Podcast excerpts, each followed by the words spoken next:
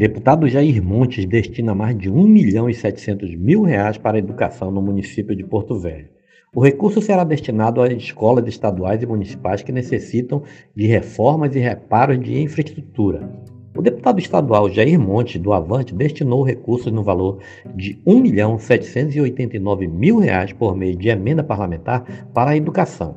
A verba é para atender escolas municipais e estaduais que precisam de reformas e reparos na sua infraestrutura com o objetivo de garantir a segurança e a qualidade no ambiente escolar para crianças, adolescentes, servidores e toda a comunidade escolar. Sete escolas receberam este recurso e devem apresentar o projeto, pois o dinheiro já está empenhado. Uma escola com infraestrutura motiva os alunos, os professores e todos os servidores que trabalham na escola e contribui para o aprendizado e o bem-estar, afirmou o deputado.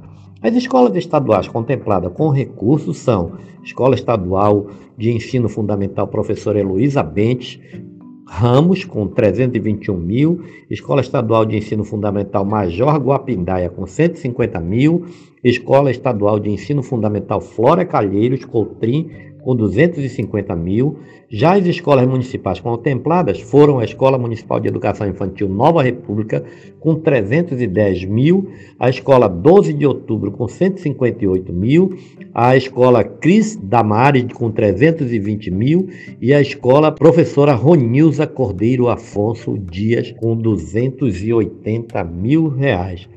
Este é mais um podcast do site newsrondônia.com.